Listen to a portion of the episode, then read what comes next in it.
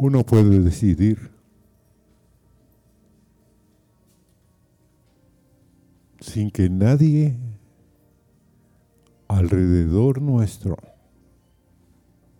esté decidiendo. Uno puede estar en una soledad tal, en un lugar donde uno dice, nadie aquí está clamando, nadie, pero tal vez tú ahí puedes levantar un clamor y algo sucede en el ambiente. Y en el Salmo 27 y verso 4, una cosa he demandado a Jehová, esta buscaré, que esté yo en la casa de Jehová todos los días de mi vida, para contemplar la hermosura de Jehová y para inquirir en su templo. Una sola cosa había demandado de Jehová. ¿Quién es David?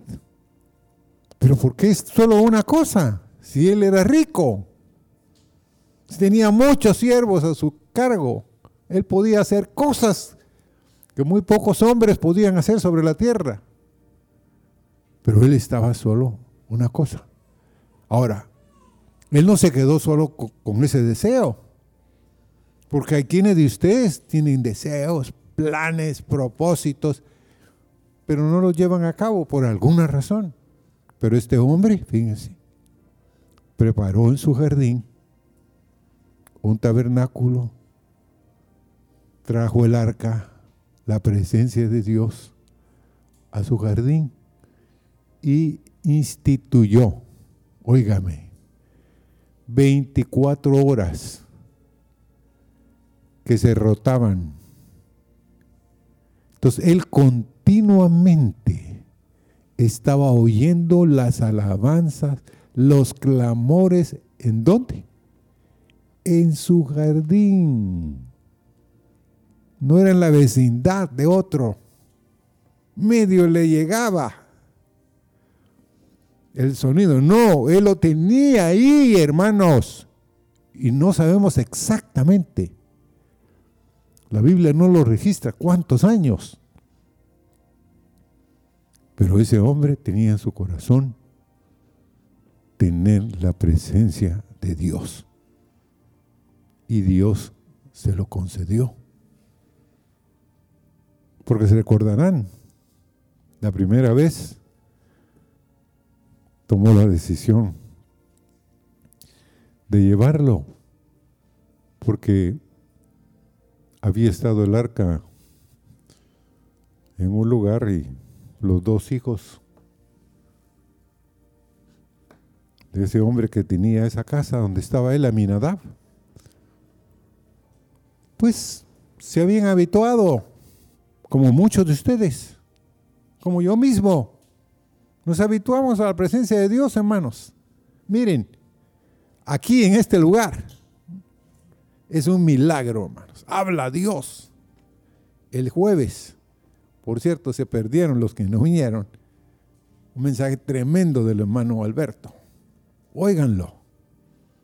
De logos y de la rema de Dios. Pero lo que yo quiero decirles es, lo impactante es que los hijos, uno dice que conducía por la parte de adelante a los bueyes y atrás estaba USA.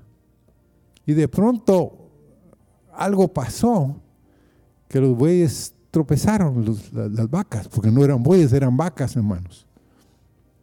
Y en ese momento dice que USA tocó el arca ¿Pero por qué? ¿Por qué hizo eso? ¿Será que Dios no tenía control? No. Pero es una enseñanza para ti y para mí, para el rey David, para todos los que estaban ahí. Pereció, murió el hombre. Y David se apesadumbró, porque la decisión de quién había salido. De David.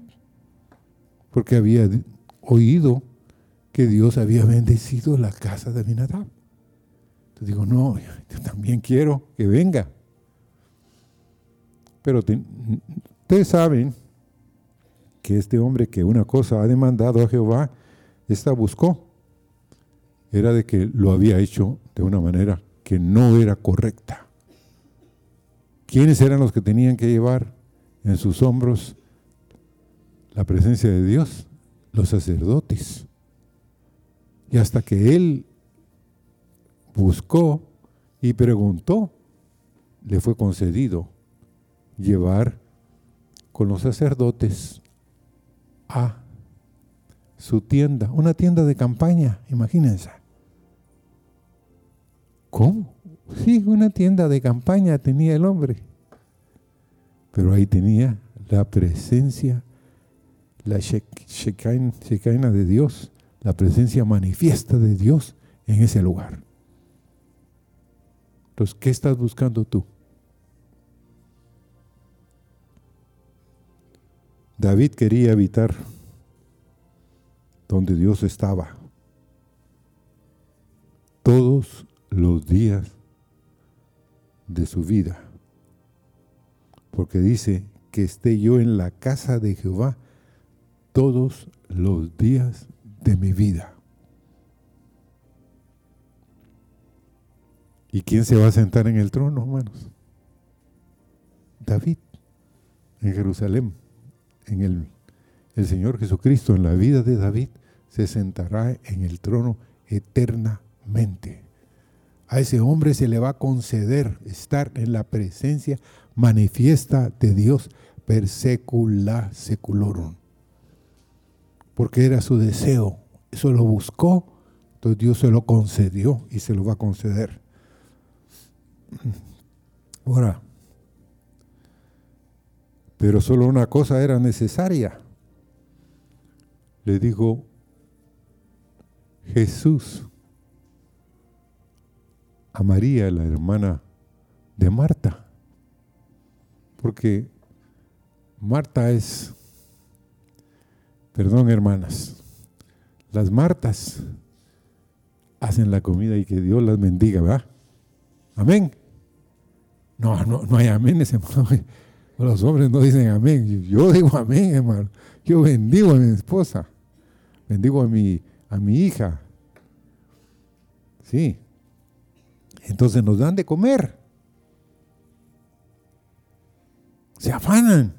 Mantienen la. Si usted va ahorita a mi casa o a donde estoy habitando, la casa está cleaning, limpia como que si nada hubiera pasado. Y sí, me comí un buen desayuno más. Entonces yo lo que les quiero decir es, Marta era ese tipo de persona. Le dijo, regañó al maestro, no te da pena. ¿Por qué no le dices que me venga a ayudar, va? Marta, afanada y qué?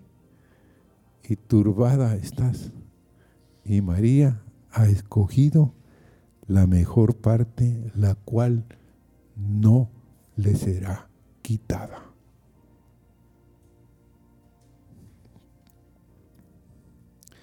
Eso está en Lucas 10:42.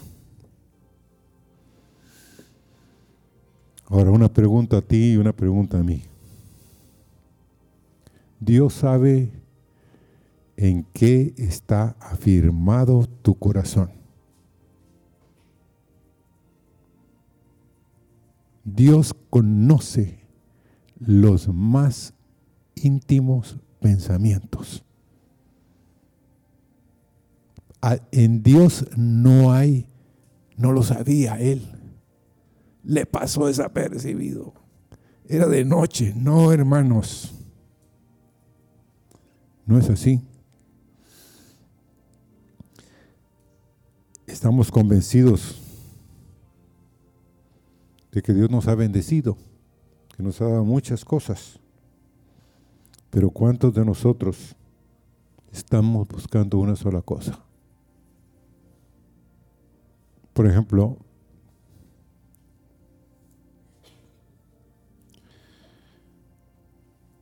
en 1900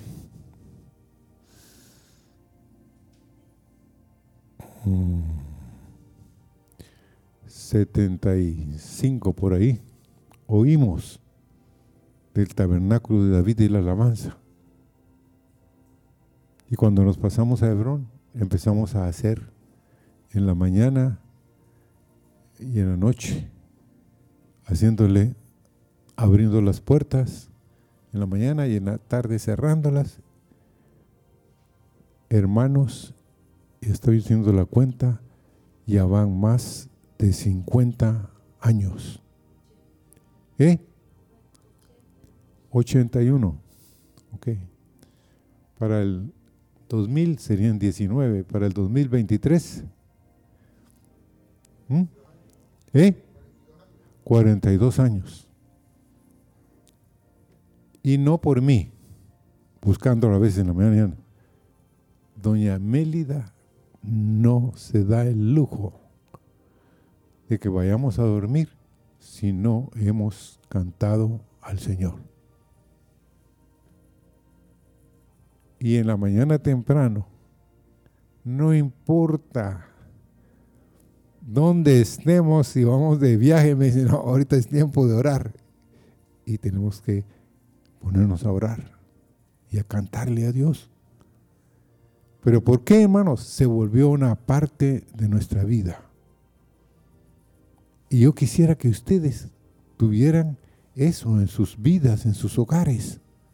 Que canten, que alaben a Dios, que le demuestren a Dios y que se inclinen. Porque miren, lo que Dios nos dijo esta mañana es una gran verdad. Muy pocos nos inclinamos. Siempre estamos así. No. Dios quiere que estemos un poquito inclinados. Porque Dios sabe que estamos buscando realmente. Hay quienes buscan tesoros, buscan una bendición, pero Dios anda buscando que se, se, nos abran nuestros ojos para verlo a Él, para que sus oídos sean afinados, sean tal de tal manera que nosotros escuchemos y demos un buen fruto. En la casa o donde estemos. La gente nos va a conocer por algo, hermanos. ¿Sabían ustedes? Por algo te van a conocer. Y si te conocen porque buscas a Dios, Dios va a decir, te va a dar testimonio, te va a dar su presencia, te va a dar lo que Él quiere. Amén.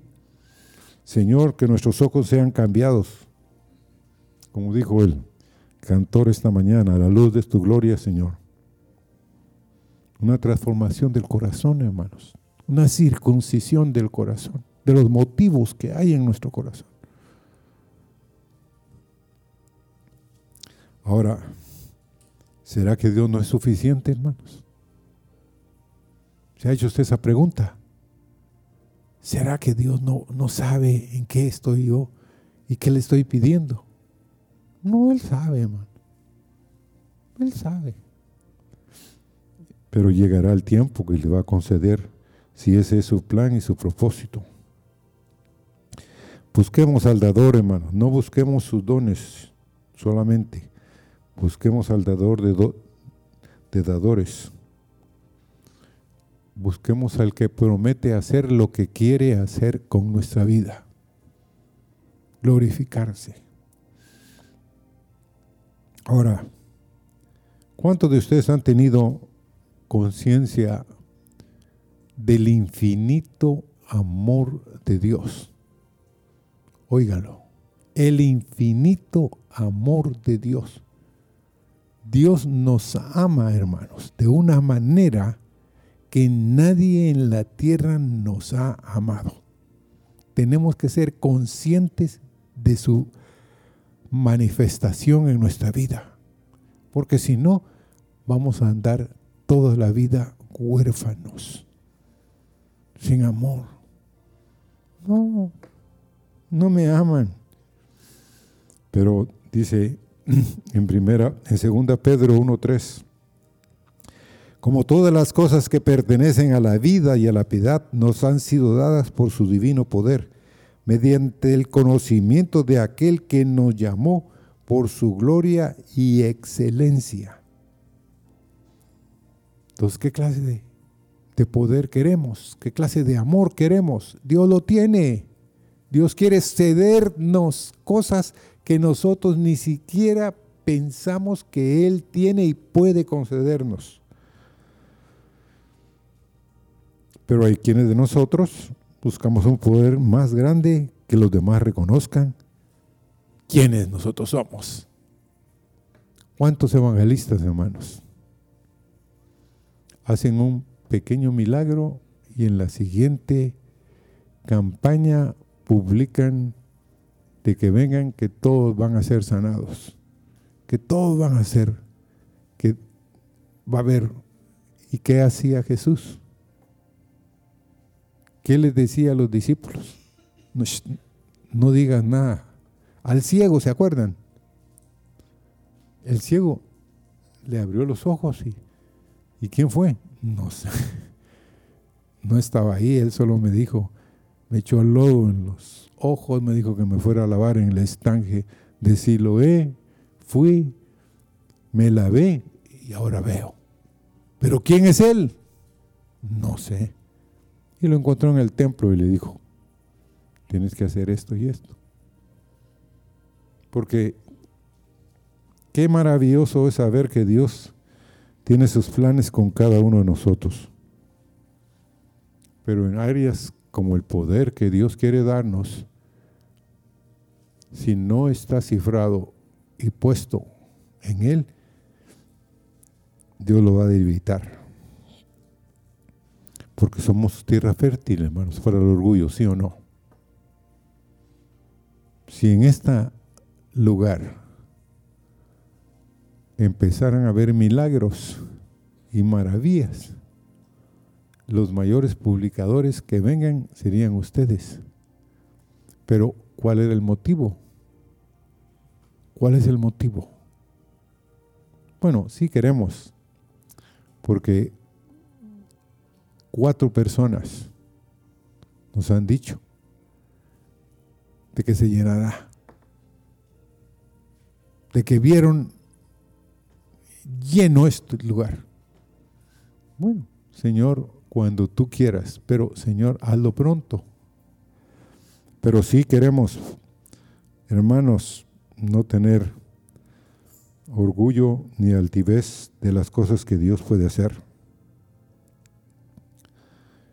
Porque Dios quiere que muchos sean animados a la vida y a la piedad que tú tienes. Sientan ellos la vida de Dios fluyendo a través de tu vida. Ser unos verdaderos canales de Dios. Y en 2 Pedro, capítulo 1, versos 5 al 7, dice, vosotros también poniendo toda diligencia para esto mismo, añadida a vuestra fe virtud. A la virtud conocimiento, al conocimiento dominio propio, al dominio propio paciencia, a la paciencia piedad y a la piedad afecto fraternal y al afecto fraternal amor. ¿Qué estatura es esa, hermanos? Un suma cum laude, diría alguien, ¿va? Lo mayor, lo máximo. Pero hermanos, dice, si sucede eso en nosotros, no nos dejará ociosos ni estériles en el verdadero conocimiento de nuestro Señor Jesucristo en el verso 8 de ese 2 Pedro 1, 8. Nos convertiremos en buenos árboles, dando su fruto a su tiempo, que su hoja no caiga y que todo lo que hagan, hermanos, prosperará. ¿Por qué? Porque Dios será en ti. Amén. Y el verso 9 de ese primer, segunda de Pedro 1.9.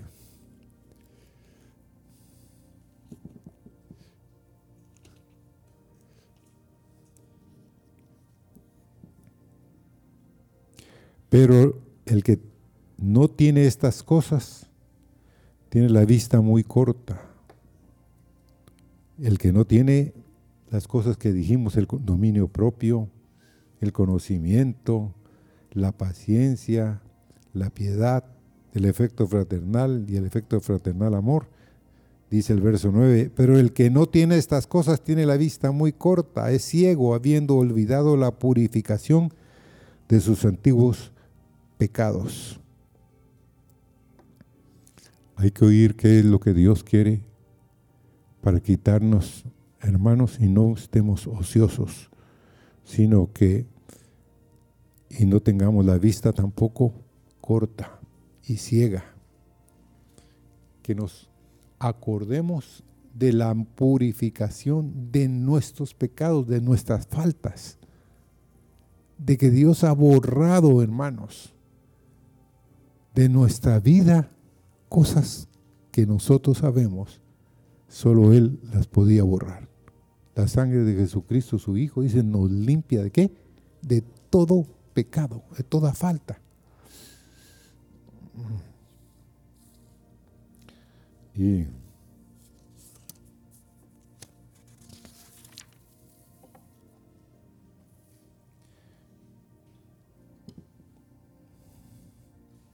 Y hay una manera de conseguir estas cosas que acabo de leer. Y es que Dios quiere que fluyamos en los ríos de amor que Él tiene por mucha gente. Por muchos que nosotros tal vez desechamos, pero que Dios puede tocar. El fluir de los ríos de Dios en amor producirá un impacto en el mundo, hermanos. Llegará tal amor de Dios al mundo a través de tu vida, de mi vida y la vida de muchos, de que dirán, pero ¿de dónde? ¿Pero cómo? Es Dios el que ha escogido que nosotros tengamos estas cosas. Amén. Y dice también en Efesios 3, 16. Vamos ahí, Efesios 3, 16.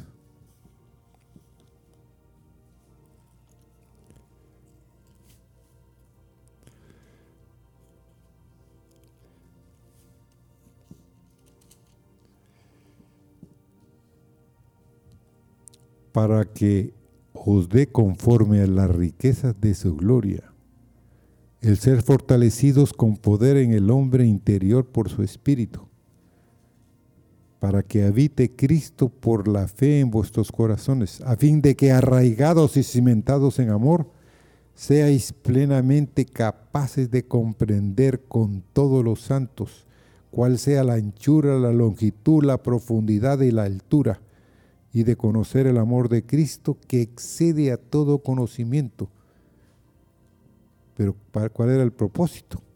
Para que seamos llenos de toda la plenitud de Dios. ¿Qué creen ustedes que pasó con Pablo cuando estaba escribiendo eso? Y él estaba preso. ¿Mm? ¿Qué creen ustedes que, que venía al corazón de Pablo? ¿O ustedes creen que Pablo era... No, Pablo tenía luchas y batallas, hermanos. Porque Pablo pues se enteró de que había un plan de Nerón de quemar Roma y echarle la culpa a los cristianos. Entonces él sabiendo ese, escribe una cosa, que tenemos que orar por las autoridades que tenemos. ¿Pueden ustedes imaginar? Pensar. Pablo, pero si aquel va a quemar Roma y nos va a echar la culpa. sí, pero es la autoridad que Dios ha puesto. Y ahora voy a ponerles una prueba. Queremos que el agua venga. Amén. queremos que el gobierno de Xiomara, que es la autoridad, sea un gobierno que nos traiga bendición en Honduras. Ah, amén.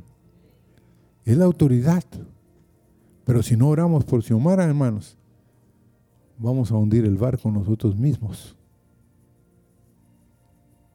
Ya vienen los chinos, me dijo alguien a mí. Se van a comer todo lo que nosotros queremos que no se coman.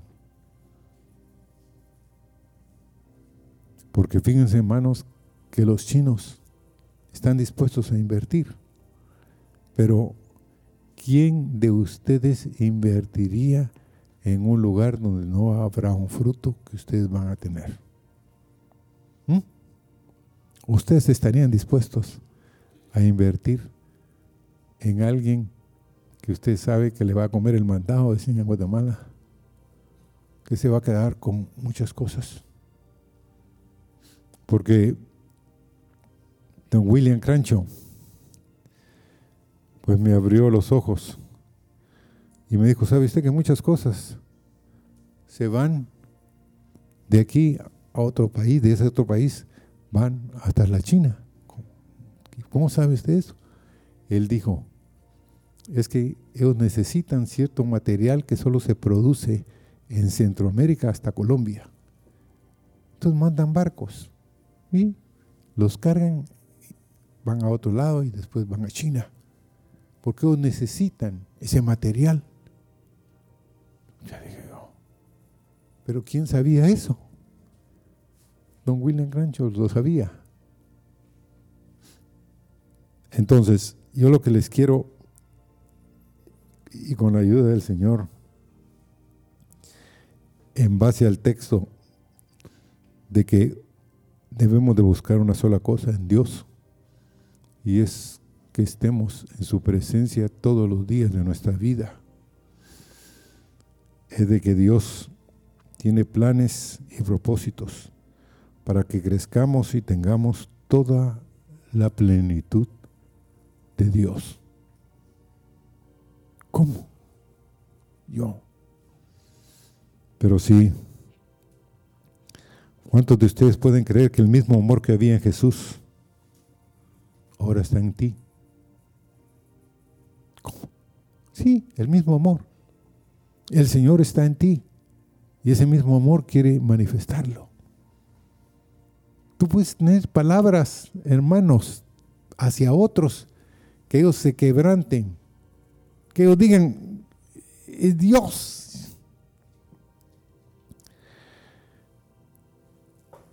Porque en Juan, capítulo 17, muchos de ustedes no creen que podemos llegar a tener toda la plenitud de Dios en nuestras vidas. En Juan 17, 26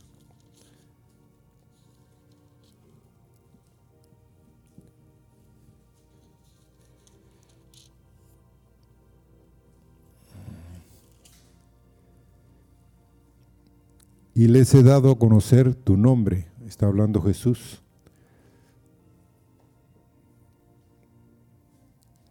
Y lo haré a conocer aún, para que el amor con que me has amado esté en ellos y yo en ellos.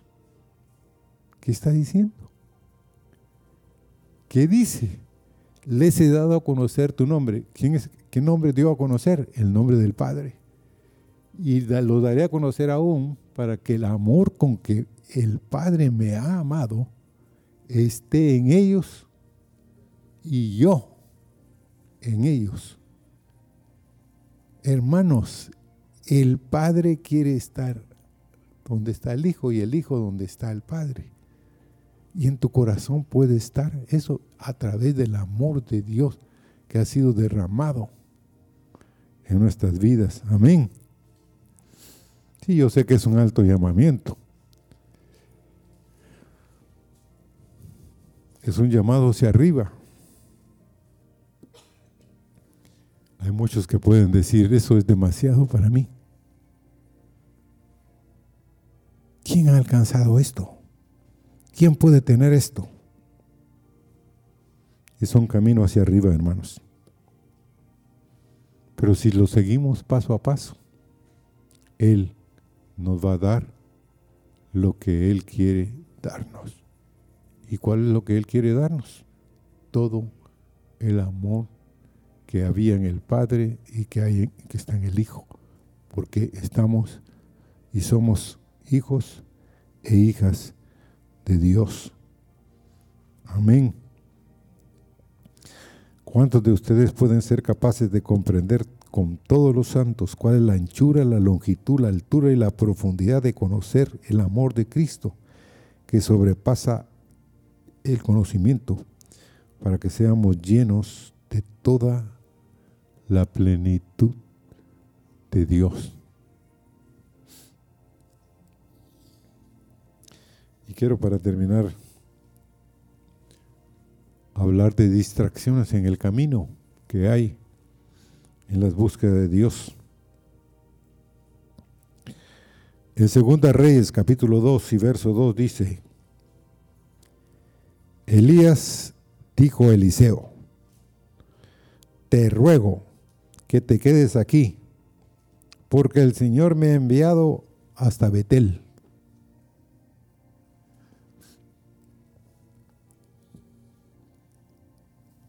¿Qué está pasando aquí? Dios le ha dicho a Elías que, que Eliseo va a ser su sucesor. Pero Eliseo va a ser sometido a una prueba suprema. Y pareciera ser, y nosotros diríamos, es Dios que lo quiere desanimar. No, hermanos. Dios quiere probar tu corazón. Dios quiere probar mi corazón. ¿Qué tan seguro estamos de que estamos buscándolo a Él? Entonces dice, no quiero decirles, hermanos, que Elías estuviera tratando de distraer a Eliseo de su visión. Estoy casi seguro que Dios empujó a Elías a decírselo a Eliseo. No que lo distrajera, había que tomar su manto, sino tenía que ser probado en cuanto a la obediencia y a la entrega hacia Él.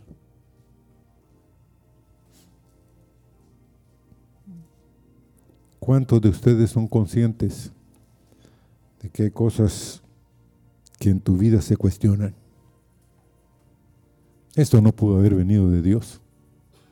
Me dijo un hermano una vez. Yo le dije, ¿por qué?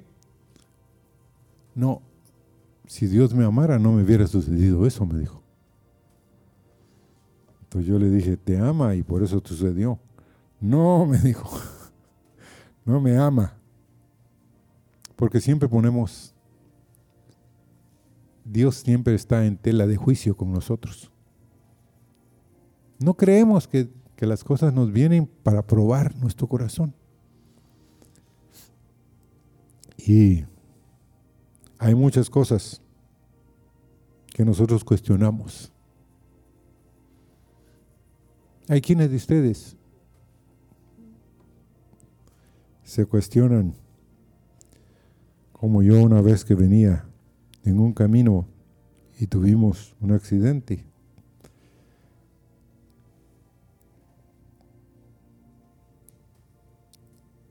Yo decía, ¿por qué no obedecí? Yo no le eché la culpa que, que Dios me... No, no, no, Señor, ¿por qué no obedecí? ¿Por qué no me quedé? un día también que yo no sé si usted pero yo soy un poco, cuando voy manejando, un poco convulsivo. Quiero llegar ayer y salgo hoy. o no, ah, quiero llegar antes de salir. Estoy siempre en el, con el pie en el, en el acelerador. Y una vez venía en un camino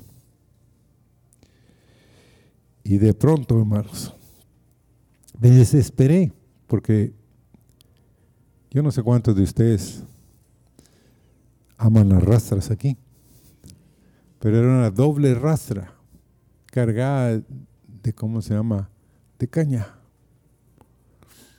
Y entonces yo venía atrás de ella un rato, pero de pronto me desesperé y me tiré. En eso, hermanos, venía del otro lado otro tráiler. Entonces, respiré y dije, Señor, guárdame. venía Meli y venía también Joel conmigo.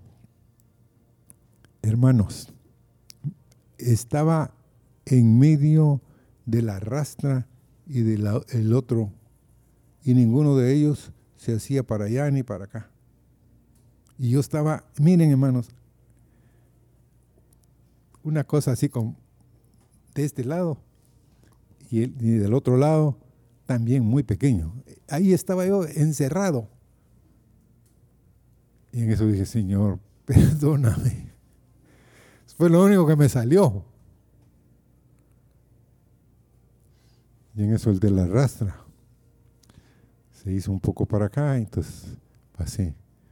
Pero tuve que pedirle perdón a, Meli y a, Joel, porque nos pudimos haber matado, ¿sí o no? Ah, no, sí, hermanos. Yo, yo soy consciente de que hay cosas que hacemos que sobrepasan cosas. Pero si hay distracciones en el camino. Nos cuestionamos muchas cosas en Dios, pero Dios siempre anda probando nuestra fe y nuestra confianza en Él. Dios anda, Dios anda buscando un pueblo para sí mismo. Un pueblo que busque solo una cosa, que no estén cuestionándose. Miren, hermanos, los cuestionadores de los cuestionadores somos nosotros. Y Eliseo había sido escogido para el lugar de Elías. Y cuando Elías fuera arrebatado, Elías, Eliseo sabía y no quería echarse a un lado del llamamiento. En eso, no me apartaré de ti, le dijo Eliseo. A donde vayas, te voy a seguir. No te dejaré. Y en el momento de acercarse al arrebatamiento, si alguien sabía cuál era el momento, era Elías. Y recuerden ustedes que en el lugar donde iban, habían profetas que le decían Eliseo, hoy van a quitarte a, tu Señor de ti. Iban a otro lado y otros profetas le decían a Eliseo, de hoy, sí, callad. Él ya sabía, él también ya sabía que la cosa estaba en el horno. Ahora, no te dejaré. Entonces, Elías se volvió al joven profeta y le dijo, pide lo que quieras que yo haga por ti antes de que yo sea separado de ti. ¿Qué diría usted? Que Dios le dijera eso. ¿Qué quieres?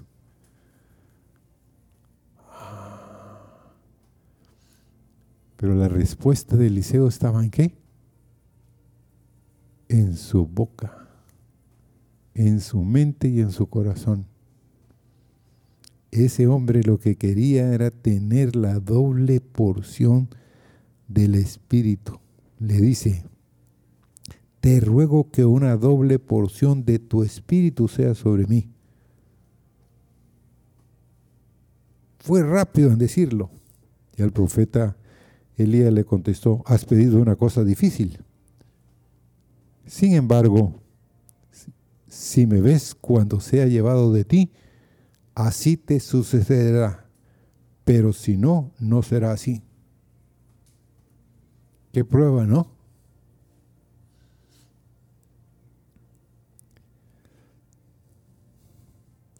Es una gran prueba, hermanos.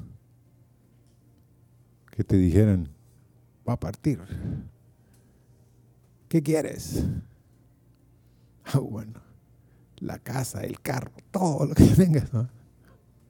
Así somos. Pero no, lo que quería era tener la doble unción que tenía Elías. Y estaban caminando juntos. Y en Segunda Reyes, capítulo 2, versos 11 y 12.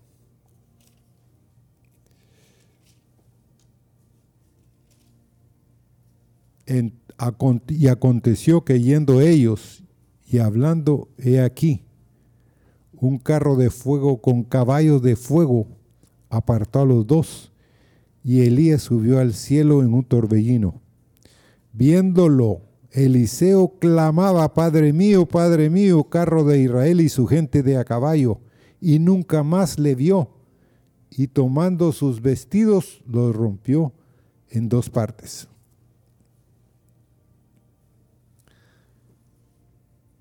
¿Cuántos de ustedes mirarían el carro de fuego? ¿Mm?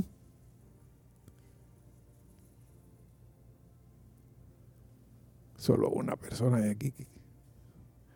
Dos. Sí, hermanos, lo espectacular nos causa, ¿me entienden? Porque mediten, era un carro de fuego y que los separó a los dos. Entonces, pudo ver Eliseo hacer esto, ver el carro. Pero dice que no, no apartó sus ojos de Elías y vio el torbellino que se lo llevaba y empezó a clamar.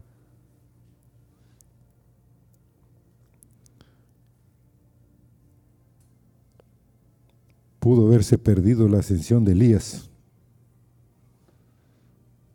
Elías no subió al carro de fuego, sino fue sobrellevado por el torbellino de viento. Eliseo vio todo, tomó el manto que cayó de los hombros de su maestro. Su corazón estaba totalmente afirmado, recibió la doble porción.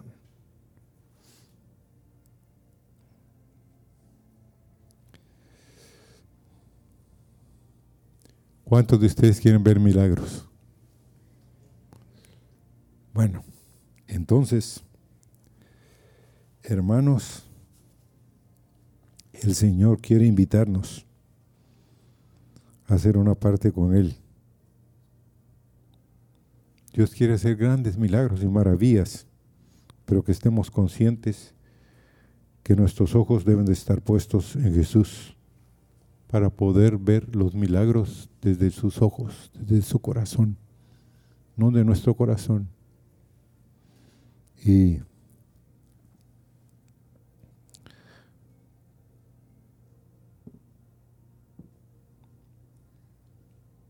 ¿Por qué Dios envió el carro de fuego? Nunca se pregunta a usted, ¿por qué Dios envió el carro de fuego? ¿Cuál era el objetivo? Era una prueba de obediencia para Eliseo.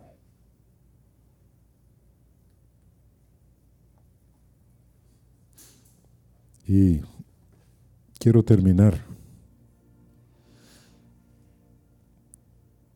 Lo que más decimos en la vida, si solo son obras poderosas, el Señor va a purgar nuestros corazones de cualquier deseo que no sea Él.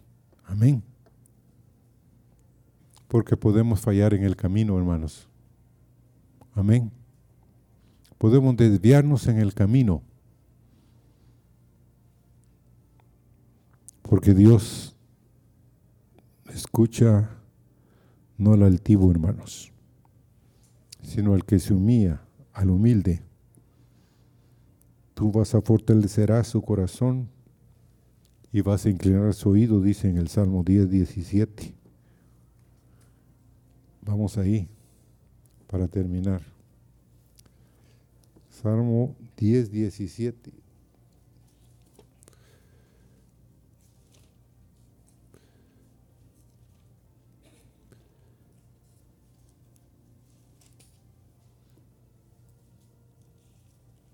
Dice, el deseo de los humildes oíste, oh Jehová.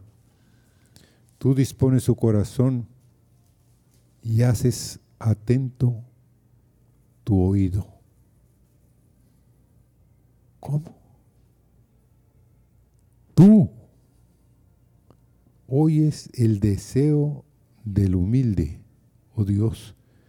Tú dispones su corazón y haces atento tu oído. Dios te escucha, hermano y hermana, pero quiere que haya una cosa en tu corazón, que tú anheles que cuando tú estás hablando con Dios, Él sea número uno para tu corazón, para tu vida. Dios anda buscando que Él para ti sea número uno. Porque nosotros posiblemente lo ponemos como número tres, número cuatro, número cinco. Porque la pregunta que les hago también es, ¿cuántos ciegos habían camino a Jericó? Cuando oyeron que Jesús estaba siendo clamado por este ciego, ¿cuántos de los discípulos glorificaron a Dios, a excepción del ciego? No, es, no registra la escritura que otros vinieran, ni que los mismos discípulos. Porque posiblemente al ciego este nadie lo conocía, pero Dios sí lo conocía, ¿sí o no? Te llama, le dijo. Porque los discípulos, ¿qué le dijeron? Cállate, lo molestas. No molestes al maestro, dijo alguien. ¿Cómo? Y hermanos, Dios escuchó el clamor de ese hombre. Dios escucha tu clamor. Señor, una cosa hemos demandado a ti, Señor. Esta buscaré, que yo esté en la casa de Jehová para contemplar, Señor, tu hermosura